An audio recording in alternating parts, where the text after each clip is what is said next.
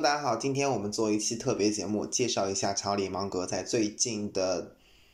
这个股东大会上说了些什么。那大家都知道，我非常非常的崇拜查理芒格。一方面呢，是因为查理芒格是一位已经九十七岁的时代老人，他也是一位价值投资大师，更是股神巴菲特的合作伙伴和伯克希尔哈撒韦的副董事长。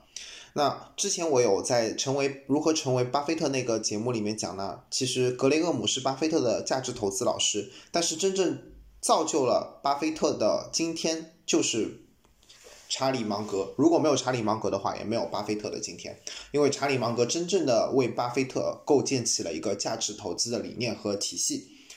那在介绍这个查理芒格说了些什么之前呢，我先想讲一下这个查理芒格的简单的人生履历。那一九二四年的时候呢，查理芒格诞生于巴菲特的老家。然后呢，他小的时候呢，也在巴菲特的爷爷的杂货铺里面打过工。然后在二战的时候，他正好在读大学，然后正好应征入伍，参加了美国的海军。然后。在二战结束之后，又返回了大学校园，在哈佛大学法学院攻读了法学博士。那其实呢，这个美国的法学博士 J.D. 这个项目呢，其实理论上来说是和中国的那种法学本科是一样的，因为美国是没有法学本科的，所以他们出来全都是法学博士啊。这个是一个可能很多人都不知道的冷知识，所以我先给大家简单的科普一下。而且当时查理芒格读这个法学博士的时候呢，是根本没有大学文凭的，因为根据美国到现在也来也是这个规定，就是你如果要入读法学院的话，你必须得要一个其他专业的本科文凭。但是查理芒格因为参加了二战，并没有这个文凭。然后呢，他通过他爷爷的关系，通过他爸爸的关系，于是进入了哈佛大学法学院。那他爷爷是谁呢？他爷爷是一个联邦法官，他爸爸呢也是一个很著名的律师。那 anyway，他就是跟巴菲特一样，都是有背景的男人。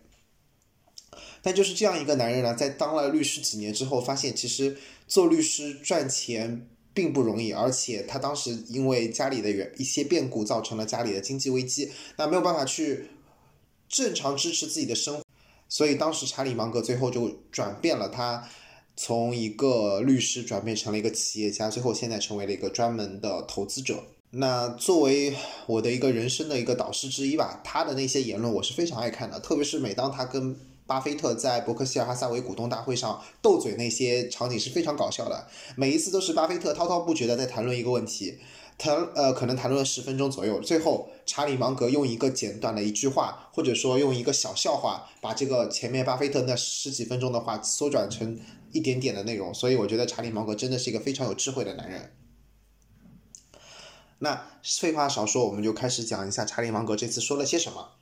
那首先，对于这个最近科技股的热潮，查理芒格认为这种事情在市场中经常发生。这个科技股，大家现在看到它非常的热，所以都进去了。那过段时间，很多人都会竹篮打水一场空。而且，由于查理芒格对于这种趋势非常了解，这种事情在美国股市上也一再发生，所以他认为这个投资者需要更加的理智，不要别人买入什么你就跟风买入什么，因为这是一种赌博。当然，很多人不会去听查理芒格的话。反而会去跟着别人去爆炒那些小盘股，去爆炒那些毛票。那最后现在泥石俱下的股市之中，被套住的也是这些人。而且最愚蠢的是，这些人还加了杠杆。对于这个问题，查理芒格也有谈论到，他说，任何的投资千万不能加杠杆。如果你借债来投资的话，那就不是投资，那就是真正的赌博。说到这里，我想再岔开话题说一下，之前我们有节目介绍到 ARK 基金的女股神 Cassie Wood 木头姐。那其实，在当时的那个节目中，我就说过，我不会投资木头姐的基金，因为我觉得木头姐的这个投资理念，虽然它也是一个所谓的价值投资，但是它的价值投资可能更像高瓴资本的张磊那样的价值投资，是对于未来的成长性的一种价值投资，但是它没有办法看到一些确定的东西，没有办法看到未来的现金流折现到现在。所以这样的价值投资其实还是存在这些存在着一些问题的。那最近这个其实我看了另外一档美国节目，其实对于 ARK 基金的话，有有专家提出来认为，那个 Cassie Wood 必须得关闭掉这个 ARK 基金，以防这个更多的赎回浪潮会导致 ARK 基金最后。不得不卖出自己手中持有的那些小盘的科技股，但是，一旦这些小盘科技股被大量卖出的话，又会对于整个美国科技股板块造成一个很大的卖压。那还是回到我们的查理芒格的那个股东大会上的发言。那查理芒格认为呢，现在在这个阶段中，你手握着现金什么都不去做，需要一个很强的定力。很多人都愿意高抛低吸，但是呢，如如何真正做到是一件非常困难的事情。查理芒格认为，当人们遇到一家好公司的时候，肯定是想用一个比较好的价格、比较便宜的价格买到它。但是像现在这样一个泡沫肆虐的股市股票市场的时候，公司的价格都非常高，所以很难去找到一个合理被低估的一些好公司。那在这种情况下的话，这个查理芒格也是愿意在估值比较高的情况下。持有或者买入股票，但是不能太高，而且他必须得看到未来的成长性和未来的现金流。如果他的未来现金流没有办法去折现的话，未来没有办法去盈利的话，那你买的只是一个空屁的梦想，那那个梦想迟早会像泡沫一样破灭的。而对于价值投资的问题呢，呃，查理芒格认为价值投资是永远不会过时的，因为价值投资其实就是投资者付出一些钱买入股票，随着公司创造更多的价值去赚取更多的利益。但有些人可能认为，价值投资是用很多的钱去买公司，然后让公司去做一些很复杂的事情，去改变人类的社会，这其实是非常困难的。对于查理芒格来说，他就是用他自己能够理解的方式去找出四到五家，甚至只有两到三家他能够看得懂的公司，然后买入他们的股票，而不是去找四百家或者五百家的公司。虽然有人说这个分散投资会比较好，但是查理芒格是不太愿意分散投资的。这也是我在上一期节目中有提到的，查理芒格持股非常非常的集中。他现在主要是持有三三三大股票，一个就是那个 Costco，一个就是好事多公司，呃，另外一个就是那个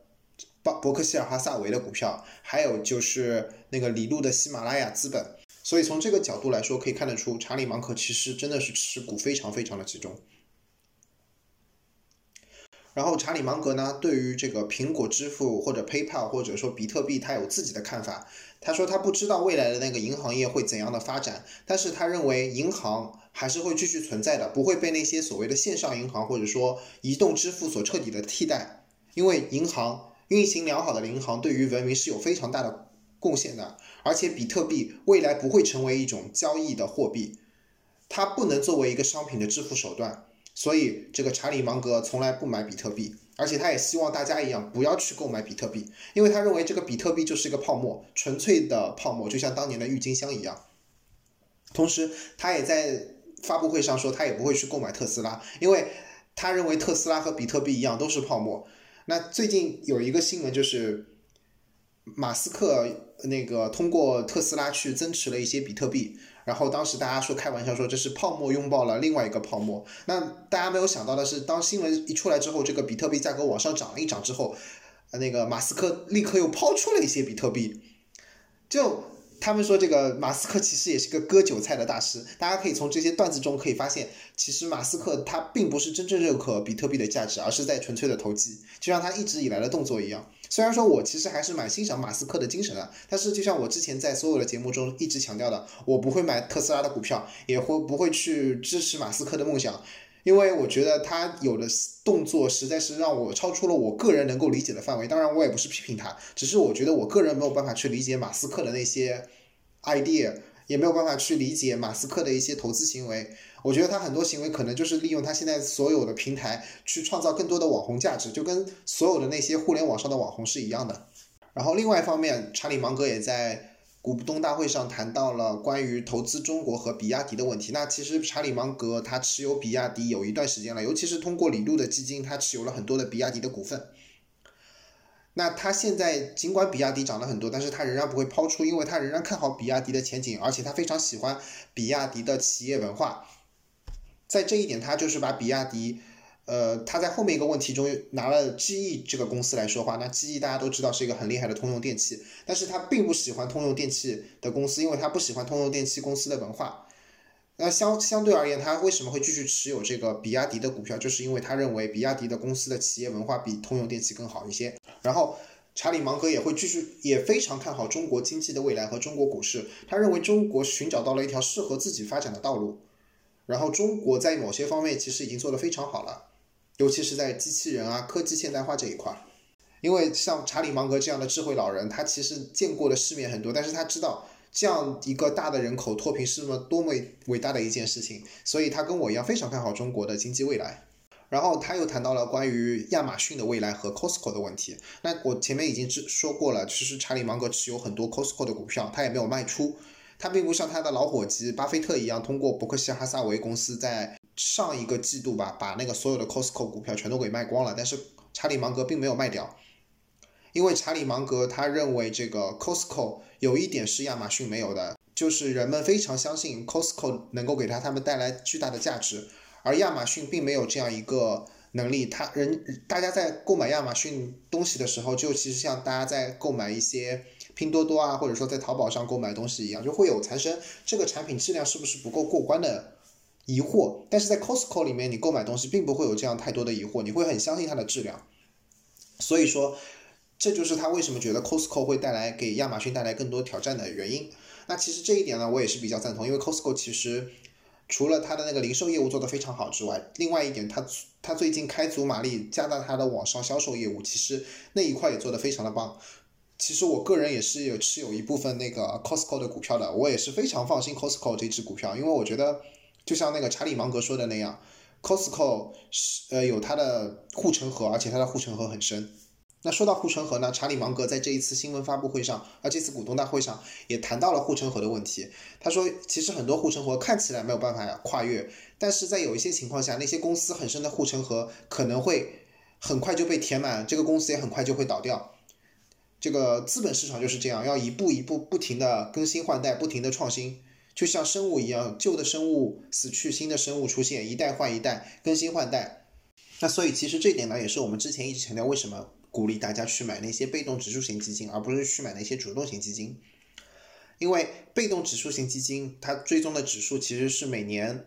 或者每半年都会进行一次迭代更新，那会把那些已经不符合这个指数标准的那些公司剔除出这个指数，比如说上证五零啊、沪深三百，它都是会更新的，包括纳斯达克一百和标普五百也都是会更新的，把那些不符合这些指数标准的公司剔除出去，那其实就相当于把那些。护城河不再深厚的那些公司全都给剔除出去了，留下来的或者说补进进来的都是最新最符合时代潮流的一些公司，所以你并不需要太慌张这个更新迭代的问题。最后，我想谈谈关于互联网企业的问题。那在这次股票大跌的股市大跌的情况下，这个互联网企业或者说科技企业受到的打击是最大的。那这个让我想到当年巴菲特讲过的一个笑话。有一次在伯克希尔哈萨韦股东大会上，巴菲特就开了个玩笑说。呃，如果我担任大学教授，给大家上这个关于投资这门课程的话，我会期末考试问一门问一个问题，那就是你如何去给一个互联网企业估值？当时巴菲特说，如果有任何的学生给我一个明确的答案，我都会给他一个不及格的成绩，因为互联网企业是没有办法进行估值的。其实，巴菲特说出了一个真相，也就是说，我们现在所谓的互联网企业，只是因为这些企业借助互联网这个媒介向大家接触。呃，这么说嘛，比如说像苹果，在巴菲特眼里，它就不是一个互联网企业或者说科技企业，而是一个消费品企业。同样的道理，亚马逊也不是一个互联网企业，而是一个零售企业。大家思考一下，就是当年，可以我在这里举例举一个例子吧。当年第一次工业革命的时候，是使用蒸汽机。来作为一个动力的第二次工业革命呢，是作为用电力来作为一个主要能源的。那第一次工业革命的时候，那些纺织厂它使用蒸汽机来推动的一些纺纱机。到了第二次工业革命之后呢，纺织厂就不用那个蒸汽机，而是使用电力来推动这些纺纱纺织机了。你能说这个是把一个这个纺织厂是从一个蒸汽企业进化成了一个电力企业吗？你只能说它的那个使用的能源发生了改变，但是它真正的那个性质并没有变，它还是一个织纺织企业，卖的还是那个纺织纺织品，一样的道理，互联网企业只是一个媒介不同而已。阿里巴巴也好，京东也好，拼多多也好，它归根到底其实也是一个零售企业。腾讯它可能做的产品是微信啊，或者说是游戏什么的，那它还是可以分类成呃是游戏企业。或者说是做的一个通信软件企业，或者说是广告公司等等，包括像谷歌，其实就是一个典型的广告公司。好了，最后谈一下我自己的观点。那最近呢，这个大家都知道，股市并不算很好，然后很多人的收益可能都已经跌回到了最初的起点，或甚至是有些人亏损了很多，尤其是那些加了杠杆的人。那我就是想跟大家说，首先你要记住。在别人恐慌时，我贪婪；在别人贪婪时，我恐慌。现在前一段时间就是明显的别人特别贪婪的时候，大家都在朋友圈里面晒自己一年的收益率啊，自己赚了多少钱啊，这个时候你就应该意识到，人多的地方我不去，人恐呃人贪婪的时候我不要去贪婪，我要去恐慌。但是同样的一句话，在我之前一直说的。大家要做时间的朋友，要做长期投资，要以年为单位进行投资。所以你现在持有那些股票，只要是一个好公司，它再怎么跌，它总是会回到自己应有的价值面。可能说今年它现在是一个新新的低点，但是可能过一段时间它就会回复到现在的价格。当然，这个时候你不要立刻抛出，你不是说，如果一个是好公司的话，你没有必要为了保本，就是说，比如说你原来十块钱买进的，现在跌到了五块钱。假设啊，拦腰斩一半，然后哪天它再回到十块钱的时候，你立刻抛出，这个没有必要，因为你这样抛出的话，其实等于可能经历了一一年的时间，但是你一分钱都没有赚，你不如持有它。如果是一家好公司的话，持有它，然后每年可以稳定的收取它的股息，同时呢，也可以随着公司的增长而增长。当然了，这个范围仅限于那些好公司，对于那些投机股，比如说那些我。不愿意去碰的那些科技小毛票，或者说那些很小的成长股，我觉得你们可以慎重而行。当然了，我一直强调不要追高，不要盲目的换仓，你要相信自己的投资眼光。好了，今天节目就到这里。如果大家有兴趣的话，可以去听我们的谈股论金和乐享好书。那有任何的问题呢，可以在下方留言，也欢迎大家多多分享，多多评论。给大家再见，拜拜。